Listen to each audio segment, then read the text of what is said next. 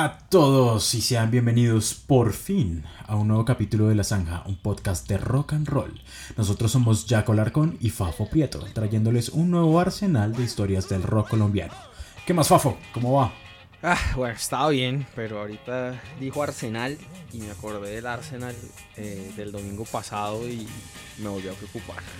Lindo ese partido del domingo, ¿no? ah, una maravilla, hermoso. Entonces fue como cuando en el colegio usted está, cuando usted estaba en 11 y le tocaba jugar con los de sexto intercursos o algo así, pues usted dijera, ah, dejémonos hacer tres goles, como para que no sea tan paila, pero ya luego en un punto usted se da cuenta que está haciendo el ridículo y tocaba como marica, bueno, empezamos a jugar de y algo así fue lo que les pasó a estos nueve. Pero bueno, empataron al final, ¿no? Sí, bueno, y bueno, y hubieran alcanzado a ganar, pero, pero bueno esto no es La Zanja, un podcast de fútbol inglés o un podcast de ridículos futbolísticos. Así que cuénteme por un lado cómo está usted y por el otro de qué vamos a hablar. pues yo bien dentro de lo que cabe. Contento porque pues al parecer ya hay luz al final del túnel y poco a poco va volviendo todo a reactivarse a pesar de que la gente vaya a salir ahorita en Semana Santa y otra vez nos vuelvan a encerrar como ratas. Pero pues eh, bueno. Sigamos con las ganas de hablar de las bandas de Ancon, ¿no le parece? Sí, bueno, es cierto que, que sí, de a poco todo volviendo y bueno, vamos a ver qué pasa después de esto. Lo que sí es cierto es que, bueno, con que haya shows en vivo, yo me conformo por ahora. Y más que shows en vivo, que no sabemos si va a volver a ver, lo que sí sabemos que va a volver a ver es bandas de Ancon. Vamos a volver a la estrella Antioquia y vamos a ver quiénes fueron las bandas que tocaron en vivo allá y qué tocaban y qué hacían. Exactamente, pero antes quiero interrumpirlo porque quiero mandarle un gran saludo a una tal Catalina y a Mila Vargas por siempre estar oyéndonos aquí en la zanja de todas esas pendejadas y gran información que vamos dando. Bueno, no, un saludo muy grande, muy fuerte, qué chévere que estén ahí siempre conectadas y bueno. Bueno, ya son seis capítulos, muy bien, que aguante. que aguante. Pero bueno, entrando en materia. En nuestro último capítulo les contamos la historia del Festival de Ancón, el cual se llevó a cabo en las afueras de Medellín durante los días 18 y 19 de junio de 1971. Repasamos también los conciertos que en Bogotá sirvieron de preámbulo para el Gran Festival de Antioquia y vimos algunas razones por las cuales este festival fue tan importante para la escena del país. Y bueno, hoy toca hablar de los protagonistas, papá, de los músicos. Claro, y es que si bien es interesante conocer la historia o las historias que hicieron único a este festival, los nombres de los personajes involucrados y el contexto para hacerse una idea de lo que fue esta vaina, pues también hay que hablar de la música, que es en últimas de lo que va este podcast, ¿no? Exactamente.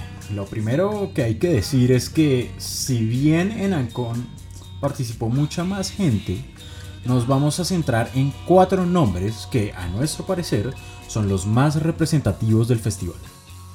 Sí, aquí es importante eh, recomendar. Recordar lo que les contábamos la semana pasada de que la espontaneidad que tan único y mágico hizo al festival le jugó un poco en contra a la hora de dejar registro ordenado y fácil de consultar. Por otro lado, es importante mencionar también que elegimos bandas que no solo hubieran tocado en el festival y tuvieran una historia interesante y verificable, sino también bandas que tuvieran un registro fonográfico que nos permitiera escuchar cómo sonaban esas mismas bandas y que por supuesto ustedes pudiesen disfrutar. Exactamente. Y eso tristemente fue un filtro tremendo porque como también habíamos mencionado anteriormente, debido a la falta de apoyo de los grandes medios y mínimo interés de las discográficas, pues registrar su material fue muy difícil para muchas de estas bandas. Hay sí una excepción a la regla que ya les diremos cuál es, una banda de la que no hay registro, pero que por su importancia, digamos, para la historia, pues vamos a ahondar un poquito más como dentro, pues dentro de la, a, repasar un poquito más la carrera de esta banda. Es correcto. Y en ese orden de ideas hablaremos hoy de cuatro bandas. Los Flippers, La Columna de Fuego, Terrón de Sueños y La Gran Sociedad del Estado Sí, señor. Y en primer lugar, pues tenemos que hablar de la más antigua de las cuatro bandas y una de las más longevas de, esta primera época y tal vez de antes de la década de los 80, tal vez una de las más longevas. Una banda que ya hemos mencionado a lo largo de estos programas, pero que realmente nunca hemos nos hemos detenido mucho. Y pues claro, estamos hablando de los Flippers o de Flippers. Claro, estamos hablando de una banda que para el momento en que se realizan con ya es un nombre pesado dentro de la escena. Estamos hablando de una banda con dos discos publicados y que había sido, junto a The Speakers, uno de los estandartes de la época de las discotecas. Exactamente, estamos hablando de una banda que nació en 1964 con el nombre de The Thunderbirds, conformada por Edgar Dueñas, conocido entonces por ser el baterista de los Speakers, Carlos Martínez, que tocaba el bajo, Orlando Betancourt, que tocaba la guitarra, y un nombre clave, el señor Arturo Astudillo, que era el guitarrista y el líder de la banda.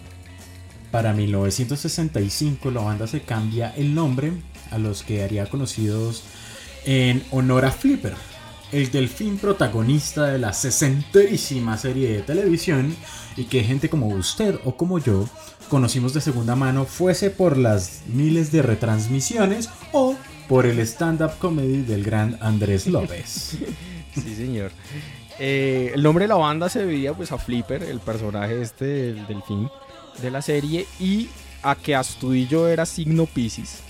Eh, aunque pues hay que aquí decir que pues, un delfín en realidad es un mamífero, no un pez. Y aunque usted lo suele ver una, en un acuario, pues un acuario es otro signo zodiacal. O sea, nada que ver, pero pues bueno, estos manes le- les pareció bonito ahí ponerse ese nombre. Me las vergas.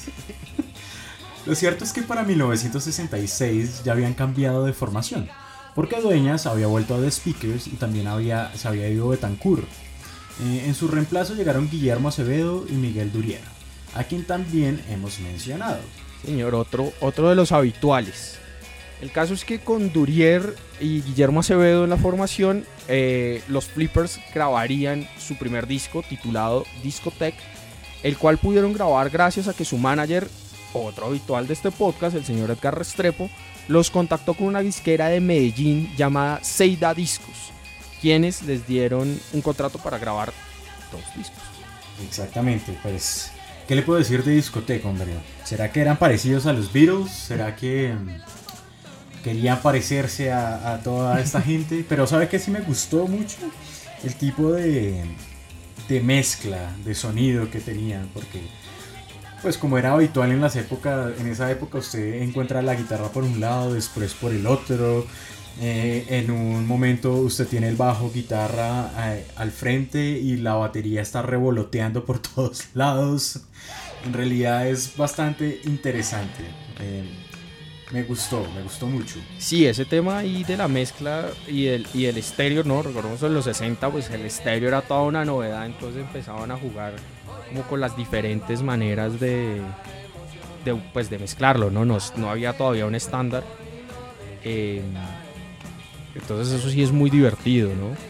Nombrar también de pronto pues la influencia del garage rock y el surf rock que estaba en auge en el o que había estado en auge a principios de los 60 en Estados Unidos. Tiene cierto, sobre todo en el sonido de la guitarra, que tiene una reverberación como grandísima. Me recuerda mucho, me recuerda mucho a Dick Dale y a- al sonido de Dick Dale de, sí, del surf rock, pues este guitarrista tan famoso. Bueno, eh, un dato que no podemos dejar de mencionar, eh, ya habiendo pasado como una descripción de la música, es que los Flippers eh, para grabar este disco viajaron hasta Miami con el fin de conseguir equipos de primera calidad para la grabación eh, de, este, de, este, de este material. Pues. Algo que de, derriba también esta idea de que el rock colombiano era cualquier cosa y se grababa de cualquier manera. Claro, también es importante mencionar que para la época en que sale el disco, eh, el rock estaba teniendo un gran éxito comercial y inmediato. Así que The Flippers eran habituales de sitios que recordarán del capítulo de los inicios del rock, tales como La Bomba, y sonaban en Radio 15, el programa del gran Alfonso Lizarazo. Es correcto. Y este éxito comercial les permitió grabar en 1967 su segundo disco llamado Psicodelicias y que fue el segundo disco que grabaron de la mano de Seida Discos. El disco trajo como novedad la incorporación de otro integrante clave de la banda, el señor Freddy Fernández, quien llegaba para reemplazar a Miguel Durier.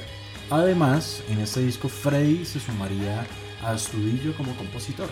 Sí, señor. Eh, Ferdi, Ferdi Fernández. Ferdi Fernández, sí, sí, sí. Eh, bueno, aquí eh, hay que hablar, bueno, se sigue la influencia de los Beatles. Claro que esta vez ya de su carrera posterior, no estamos hablando de 1967, entonces hay por ahí un par de covers de, del Sgt. Peppers, ¿no? justamente Sgt. Pepper, que se llama Sargento Flipper, y eh, La ayuda de la amistad, que es un cover de With a Little Help from My Friends. Pues digamos que en realidad el álbum es de covers, porque... sí, eh, eh, eso sí es... A ver, sí, claro. y eso también hay que, hay que recordarlo un poco, ¿no? Y es que acá se seguían haciendo covers y hay muchos covers de bandas como esta, de esta psicodelia californiana de finales de los 60 como que está muy pegada al blues rock, ¿no? Como tipo The Doors, Janis Joplin y ese tipo de bandas. Em, también hay algo, cositas de soul y, funk por ahí. Y, hay por ahí también em, mm, alguna canción que se les quedó del disco anterior y, y la tienen por ahí metida. Hay que destacar, sí, tres canciones que son La Carta, que es una canción que tiene, parece un bolero, pues como un bolero tocado por una banda rock. Me recordó un poquito como a Anna Lover de los Beatles. Eh, hay una canción que se llama Psico, eh, perdón, Flip Protesta, que es un poco punkera. ¿Será? Es como, eso vamos a hablar ahorita, eso vamos a hablar ahorita. Flip Protesta y eh, la otra canción original de ellos es con su soledad, que esta sí está más un poco enmarcada como con el resto del disco, en, la psicodelia, blusera psicodelia californiana de los, de los 60, finales de los 60. Exactamente, y me alegra que haya traído lo de punqueros, porque Además de hacer disco, para 1967 los flippers también estaban dedicados a la alteración del orden público.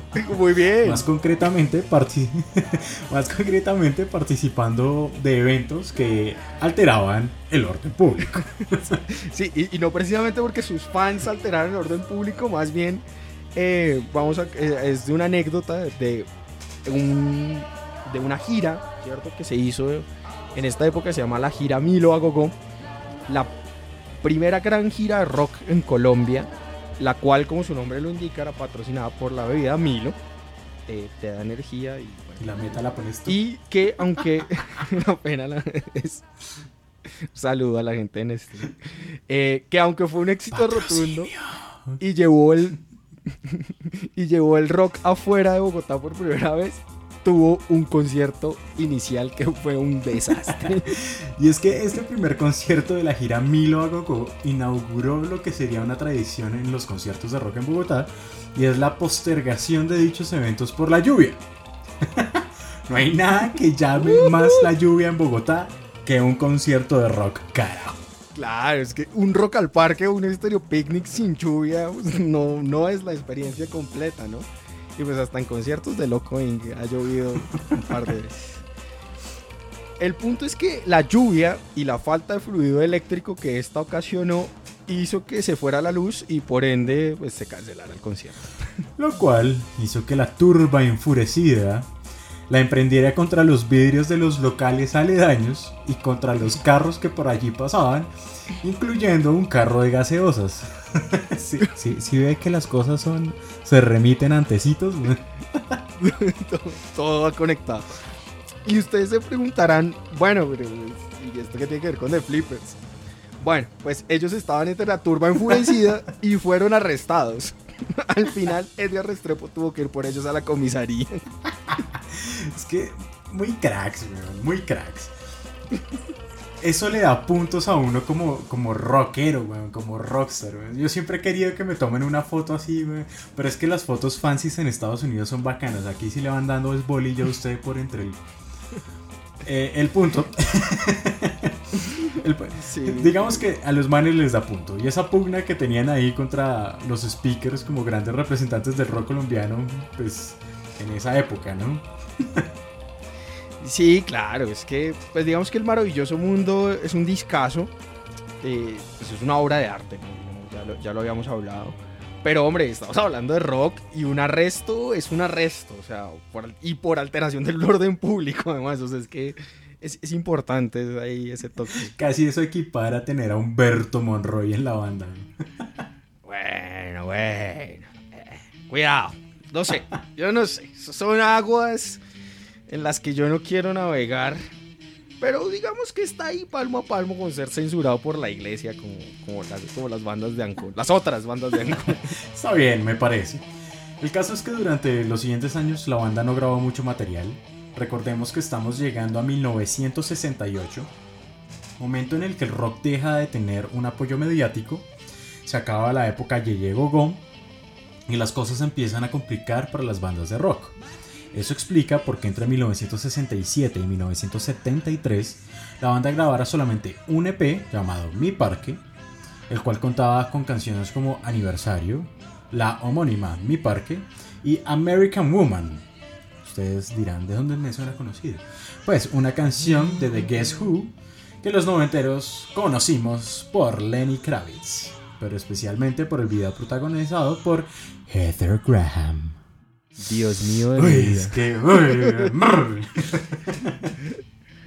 Se complica mucho. Hablemos de mi parque más bien. Eh, el caso es que ya para 1969 y, y, esta, y este EP, ya The Flippers estaban volcados totalmente al blues rock. Eh, incluso la canción Mi Parque tiene una parte en donde el vocalista hace unos, hace unos gritos que recuerdan un poco a, a Robert Plant. Puro Led ¿no? Zeppelin ahí metido. puro Led Zeppelin y pues el cover American Woman, pues American Woman es una canción de blues rock. Entonces, yo creo que tenían claro ya como como para ver para ¿A dónde, dónde iban, Sí, ¿no? exactamente. Para dónde iban y pues un poco también sigue la tendencia de los anteriores discos, ¿no? En donde eso- ellos hacían como su versión de lo que estaba sonando eh, en el rock pues mundial, ¿no? Exactamente. Pero entonces el nombre de Flippers seguiría siendo habitual dentro de la escena durante los años siguientes a Ancon, en los que grabaron varios sencillos, pero especialmente grabaron uno de sus discos más icónicos, Pronto viviremos en un mundo mejor.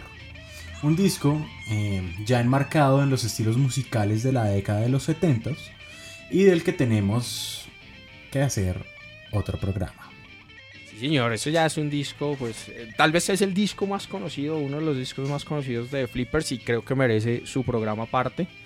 Y pues nada, si ustedes quieren que hablemos de esa vaina, pues díganos en los comentarios o man- mándenos un DM o un putazo, no sé. Eh, Oye, me puta, me gusta esa vaina. ah, Bueno, sí. sí, hablen, de, hablen de ese put. Bueno, sí, Sí, señor, claro, con mucho gusto. tranquilo, no te preocupes. Tranquilo, tranquilo. Pero bueno, vea, The Flippers es sin duda uno de los nombres más importantes que aparecían en el cartel del Festival de Ancón, pero está lejos de ser el único. Recordemos que en este festival tocó la crema innata del rock nacional de principios de los 70 o como diría la misma publicidad del festival, los grupos triunfadores del IJK, del Teatro de Bogotá, televisión y todos los escenarios de Sudamérica. No joda. Y bueno, aunque para ese entonces no habían salido a los escenarios de Sudamérica, no sé, uno de los nombres que con el tiempo ha ido adquiriendo más y más importancia, especialmente por la ori- originalidad de su sonido, es el de la columna de fuego. Papacitos. Y es que si bien para 1971 la columna de fuego era un nombre realmente nuevo en la escena, relativamente nuevo en la escena, contaba con uno de los pesos pesados del rock nacional dentro de sus filas. Por supuesto, estoy hablando de Roberto Fiorilli, un baterista italiano que antes de estar en la columna estuvo en los Junk Beats, Time Machine, The Speakers y Siglo Cero, si es que han estado juiciosos oyendo nuestros episodios. Si han escuchado y son seguidores, seguidores, no seguidores, son seguidores. Los seguidores, sí, un Sí, seguidor, son más son- un son seguidor seguidores. ciego, cegado, Sí. por, por- por nuestra capacidad de hablar y nunca trabarnos. Exactamente. Nuestra fluidez al hablar, ¿no? Pues, digamos que, a ver, eh, estamos hablando de un tipo importantísimo, eh, sin lugar a duda, un gran baterista y un gran un poseedor de un gran bigote. Yo admiro mucho el talento del señor y el bigote de Roberto Fiorilli. Bigote que está ligado, digamos, a las dos transiciones que sufre el rock nacional en esta época, ¿no? Porque pues con Time Machine y los Junk Beats empezó la transición del sonido beat de las discotecas hacia el rock psicodélico y precisamente con la columna de fuego marcaría la transición de la psicodelia hacia el folk rock o hacia el rock de fusión. Pero como diría Cerati, vamos despacio para encontrarnos que ya habrá tiempo para ahondar en ese tema. Y hermano, yo pensé que iba a decir despacito como Luis Fonsi. Luis Fonsi, el Arsenal, hoy estamos a full con el off topic en este podcast. La Zanja, un podcast de rock and roll y algo más. ese algo, ese y algo más suena muy raro. O sea, como un negocio que quiere abarcar mucho tipo frutas, jugos y algo más. Un tema muy extraño. a este paso para allá vamos, marica. Vamos a terminar vendiendo pasteles de pollo de avena cubana. Todo para nuestros seguidores. La Zanja, un podcast de pasteles de pollo de avena. Pero bueno, el que no andaba vendiendo. Nadie me mató con eso. bueno, el que no andaba vendiendo avena cubana ni pasteles de pollo era Roberto Fiorilli.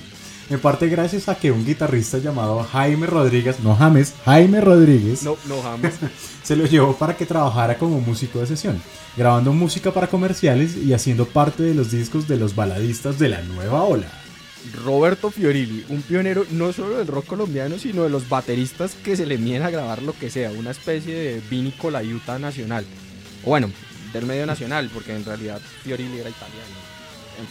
Algo así, sí señor. El tema es que para terminar de consagrarse como baterista, que se le mide a todo, Fiorilli se metió a trabajar en un sitio llamado El Castillo, Ojo, ojo, ojo, ojo. ¿Y de dónde? El castillo de Chapultepec, ¿no? Un sitio donde Fiorilli, junto a Jaime Rodríguez y Marco Giraldo, integraba el grupo encargado de acompañar a los cantantes que cantaban en el lugar, eh, los cuales podían ser de estilos tan disímiles como el tango o el vallenato. Eso sí, de vez en cuando se tocaban algún covercito de alguna banda de rock estadounidense o pues inglesa.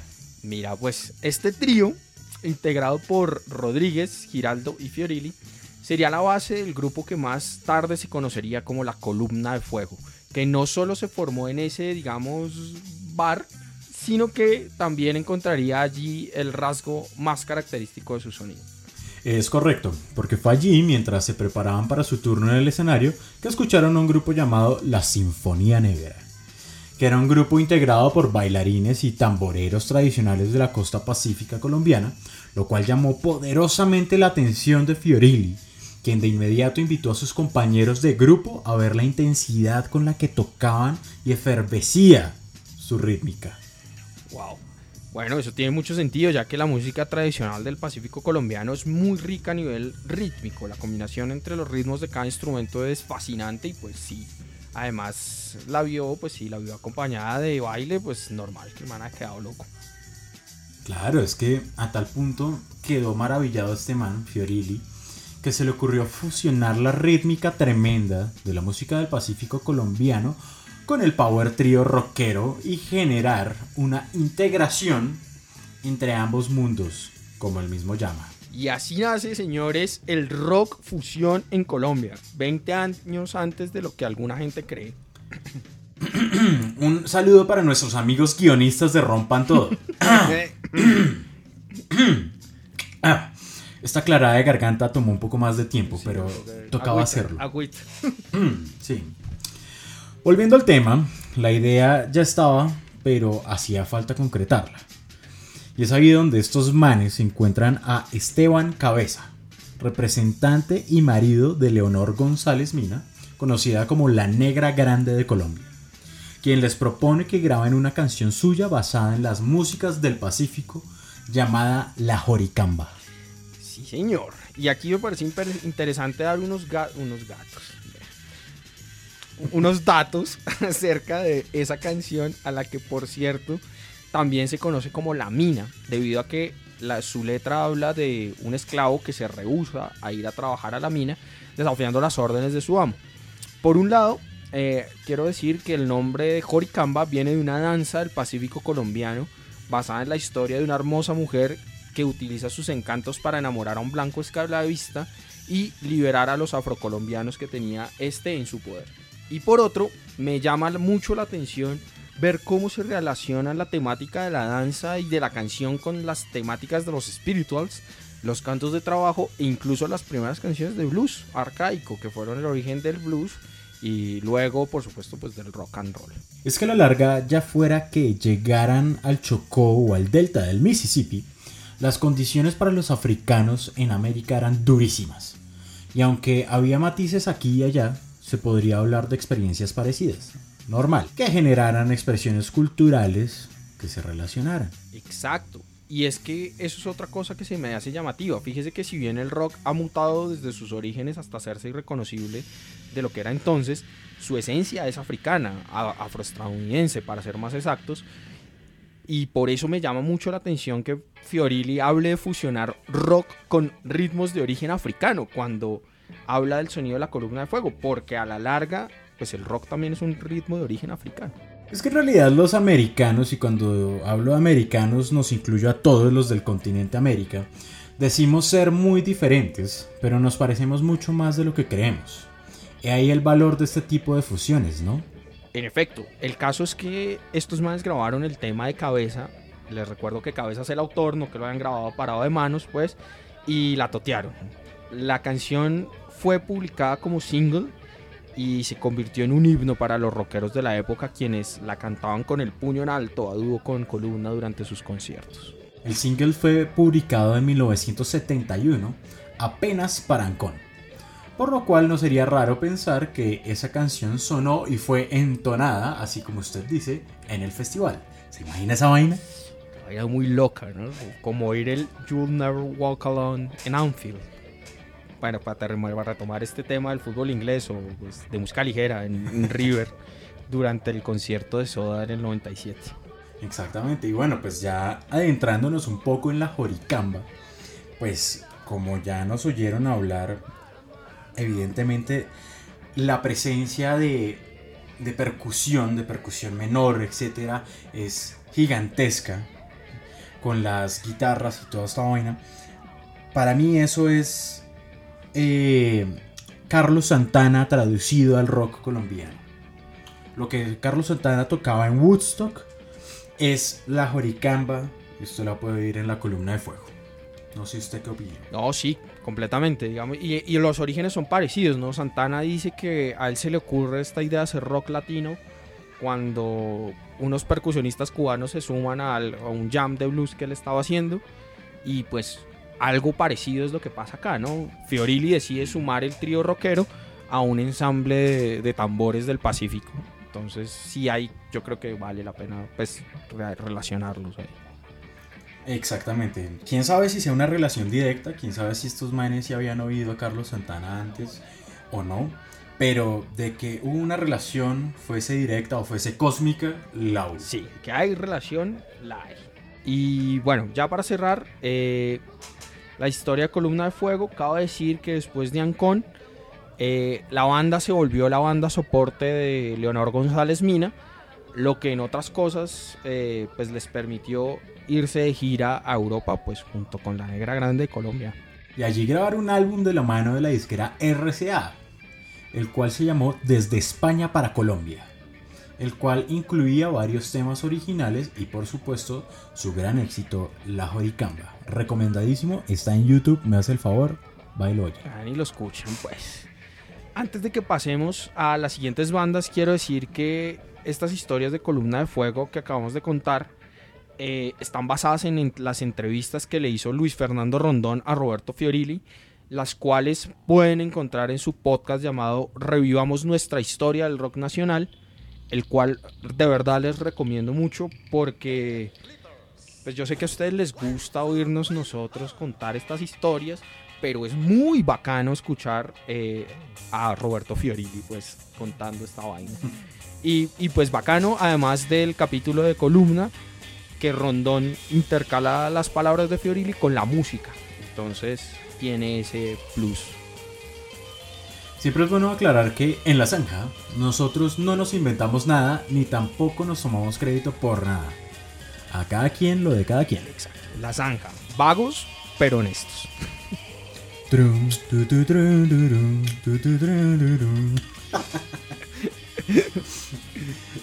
Bueno, avanzando por el cartel de Ancón, y ya para ir cerrando, nos encontramos a dos bandas que, y aquí Fafo le voy a seguir la cuerda con el tema del fútbol, lograron el triplete, ¿no? Así como un equipo gana la Copa, la Liga y la Champions, o pues la Libertadores, dependiendo de qué es lo que más le gusta a usted.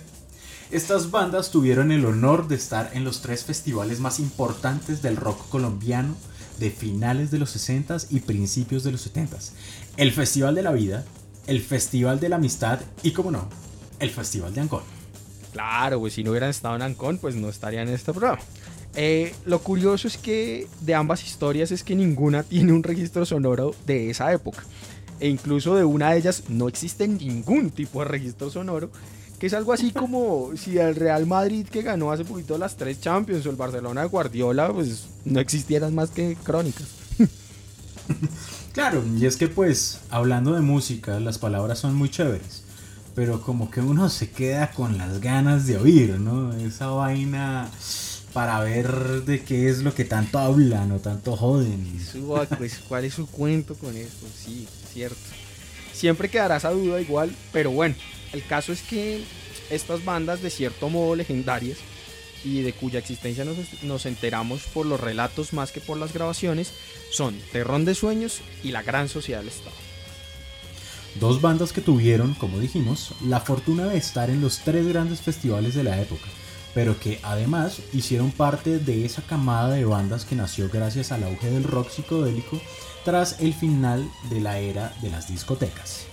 Sí, señor, dos nombres que se hicieron fuertes de la mano del movimiento contracultural que surgía hacia 1968 y que tuvo como epicentro al barrio Chapinero en Bogotá.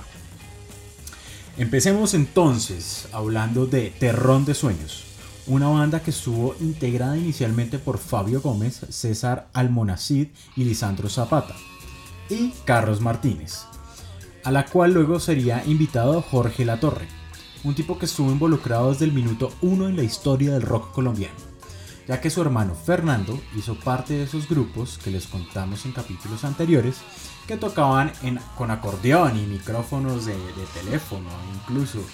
Eh, más adelante llegó a tocar batería con los mismísimos speakers, papá. Oh, joda, efectivamente, sí, señor.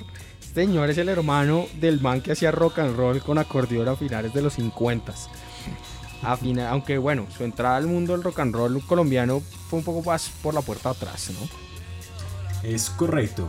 El tipo empezó acompañando a su hermano durante las giras, a tal punto que terminó siendo el roadie de los speakers. Para aquel que no sepa qué es el roadie, es como el jalacables, el man que, que le ayuda a uno de- a coger las guitarras, a llevarlas para un lado, para el otro, a poner los amplificadores, mejor dicho.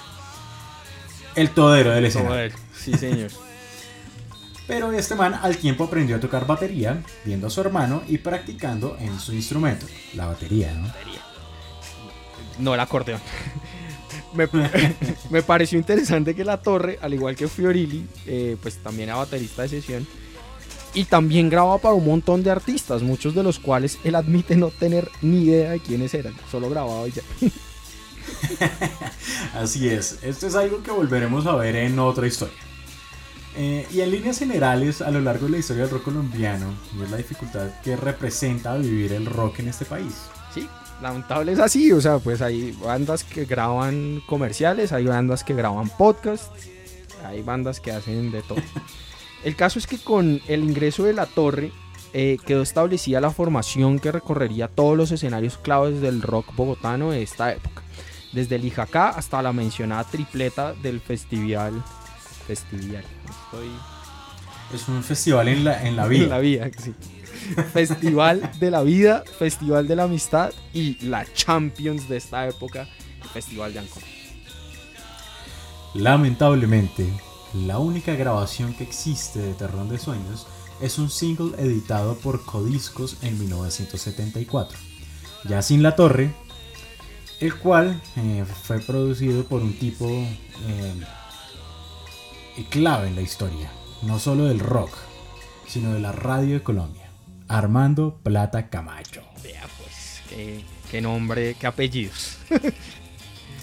qué apellidos. Bueno, eh, este single pues tiene dos caras, el lado A eh, se llama Oye mi saxo y es un rock funky, ¿no? Ya algo que pues tiene mucho sentido en 1974, ya, ya el funk estaba en auge. Y, pero también tiene ciertas cosas de, de la música caribe colombiana, ¿no? Ahí tiene como una esa mezcla de funk con, eso. Y hay una parte en donde la, canción cambia a son cubano y es, o sea, es eso de escuchar pues como la versión de Oye cómo va de Santana y se nota que, que, eso es, que se lo habían escuchado y que lo habían digerido, ¿no? Con el, con el ritmo del piano, pues digamos lo que en un son cubano normal lo haría un piano, pues en, esta, en este momento lo hace el, el órgano Hammond, y que es algo muy parecido, pues es muy particular de esa versión de Santana. Exactamente. Es como usted oír a Wild Cherry y de un momento a otro se le fue para Celia Cruz. ¿no? Pero mantiene la instrumentación. Play that funky music, white boy. bueno, en fin. Eh, y el lado B eh, se llama Himno al Viento, muy hippie pues. Esto, eh, 1974 de nuevo. Y esto es fusión de rock con ritmos andinos, eh, lo cual pues para mí tiene algún sentido que pueda venir de Génesis de Colombia, que es otra banda de la que vamos a hablar más adelante y que fue súper clave en los 70s. Pero bueno, dejando de lado de Terrón de Sueños, pasamos a hablar de La Gran Sociedad del Estado. Otra banda que como dijimos al principio también nació de la mano del movimiento contracultural que hizo el triplete de festivales. La Gran Sociedad del Estado fue una banda en la que inicialmente tocaron Arcesio Murillo, Germán Izaza, Carlos Osorio y Fernando Montalvo, a quienes luego se integraría Ángela Izaza, la hermana de Germán, quien además luego sería la esposa de Murillo, quien tocaba batería y cantaba en un grupo muy interesante y que merece su capítulo aparte llamado Sabesta, un grupo que fue integrado solo por mujeres. Mire usted, antes de Elsa Rivero y Andrea Echeverry había mujeres rockstars en Colombia. Hombre. tengo que tengo que aclararme otra vez la garganta. Yo sé que suena aburridor oírlo de nuevo, pero de verdad, pensar que el rock colombiano no tiene nada que aportar a la historia del rock del continente, no tiene ni, ni que tenga valor cultural, es simplemente estúpido. Sí, la verdad es que sí, o sea, no, no puedo decir más. es lamentable que haya gente que piense así. Como también es lamentable que esta banda no dejó ninguna grabación, eh, ni Sabesta ni la Gran Sociedad del Estado, ya que el proyecto que tenía la Gran Sociedad del Estado para grabar con codiscos no dio ningún fruto. Sin embargo, es importante anotar que Isaza habla de influencias de Jimi Hendrix, The Beatles y Led Zeppelin por lo que podemos ubicar el sonido de la banda cerca de otros grupos como Siglo Cero o Time Machine o incluso de los mismos Flippers cuando hacían esta, filo- esta psicodelia blusera rockera de, en el segundo disco. Sí, lo cual, bueno, también cuadra muy bien con el sonido que tenía la escena bogotana en general. Exacto, ahí está. Eh, si hablamos de la gran sociedad del Estado, tenemos que hablar de un hombre clave y es Arcesio Murillo, quien previamente había tocado en un grupo llamado Los Cobras y quien, eh, aparte de, además, eh, además de ser parte de esta banda, pues también estuvo involucrado en la realización del Festival de Ancón. Recordemos que, de acuerdo con el historiador Humberto Pérez, una de estas eh, comunas hippies que hacía las veces de hotel y de ensayadero para las bandas que tocaban cada semana en Lijacá era propiedad justamente de los integrantes de la gran sociedad del Estado. Eh, sí, señor, es correcto. Y ese comentario me sirve para conectar con algo que me llamó mucho la atención de la entrevista a Ángela Izaza, de donde salen estas historias, y es el énfasis que ella hace en el tema de la autogestión cuando habla de estos festivales, lo cual va bastante en la onda con las historias que hemos contado pues en todos estos capítulos. Autogestión, eso es algo que no me suena al rock colombiano Mm. nunca, pero Mm. bueno, sí, sí. Hoy tengo la garganta un poco, sí. Está, sí, le hace falta como... como ro Robitussin, ya que estamos nombrando marcas en este... sí, pero bueno, una autogestión que va muy ligada a la idea de comunidad en donde las actividades más allá de hacerse por un beneficio económico se hacían para el bien de la comunidad, lo cual le da una especie de espíritu amateur a esta época, ¿no? A pesar que estamos hablando de grupos integrados por músicos profesionales, en el sentido más estricto del término, como el caso de Fiorilli o de Jorge Latorre. Sí, señor, exacto. Un espíritu amateur que vale la pena recalcar. Fue a la vez la gran bendición y la gran condena de todos estos grupos que integraron la escena eh, bogotana pues en los finales de los 70 Exactamente, porque por un lado fue lo que hizo posible todo, pero no hay que olvidar que seguimos hablando de los años 70 y muchos de los protagonistas de estas historias tenían familia e hijos que mantener. Así que, bueno en un punto, pero la platica empieza a ser necesaria para señor. Claro, y súmele que cuando intentaban hacer sus vainas en comunidad, pues les mandaban la policía, aparecía la policía moral y también pues la policía, pues la policía, a joderles la vida. Entonces, pues hombre, uno se agota y pues trabajar en una fábrica como que no parece tan mala idea. y bueno, con esta reflexión llegamos al final de este segundo capítulo dedicado al Festival de Ancon, especialmente a estas cuatro bandas que hicieron parte de eh, la Champions de la época. para conocer sus historias y de alguna manera hacernos una idea de cómo pudo haber sonado este festival. Eh, espero que les haya gustado el programa y queremos despedirnos, no sin antes pedirles, en primer lugar, disculpas por la tardanza y la ausencia en estas últimas semanas. Eh, y por otro lado, invitarlos a compartir el programa para seguir dando a conocer estas historias del rock colombiano. Ah, bueno, antes de que se me olvide, si quieren oír las historias que aquí les contamos en la voz de sus protagonistas, pásense por otro podcast que tiene Luis Fernando Rondón, donde está, eh, bueno, donde está eh, la historia de Jorge Latorre, el podcast se llama Rock Inmarcesible, y píllense un programa de YouTube, ponen ahí en YouTube Arqueología del Rock en Colombia, y ahí pueden escuchar Ángela Izaza hablando de su vida en el rock colombiano. Exactamente, y antes de despedirnos también para decirles que vamos a hacer lo posible para pasarles a ustedes esta música. Entonces vamos a hacer una lista en YouTube. También están los hay, un poco de material musical en, en, Spotify. Entonces también intentaremos pasar las listas de Spotify para que estén pendientes y disfruten de todo esto que se ha podido eh, rescatar de esta época. Sí, señores. Listo, entonces les recordamos que nos pueden seguir en Instagram, en donde estamos como La Zanja Colombia. Allá nos pueden seguir para enterarse de cuándo salen los nuevos episodios y vernos las jetas. Váyanse por la sombrita y se nos cuidan esas nalgas. Hasta la próxima. Escuchen mucho rock and roll, escuchen mucho los episodios viejos de La Zanja y que Gustavo y Humberto los iluminen en esta semana. Semana Santa, además, Oiga, eh, si vio, si vio que en este capítulo casi no hablado ni de Gustavo ni de Humberto. Pero ellos están siempre acompañándonos. Además, ya volveremos a hablar de Humberto cuando hablemos de Génesis. Bueno, bueno, bueno, vámonos que ya se alargó esta vaina. Adiós, Hasta luego, pues, chao.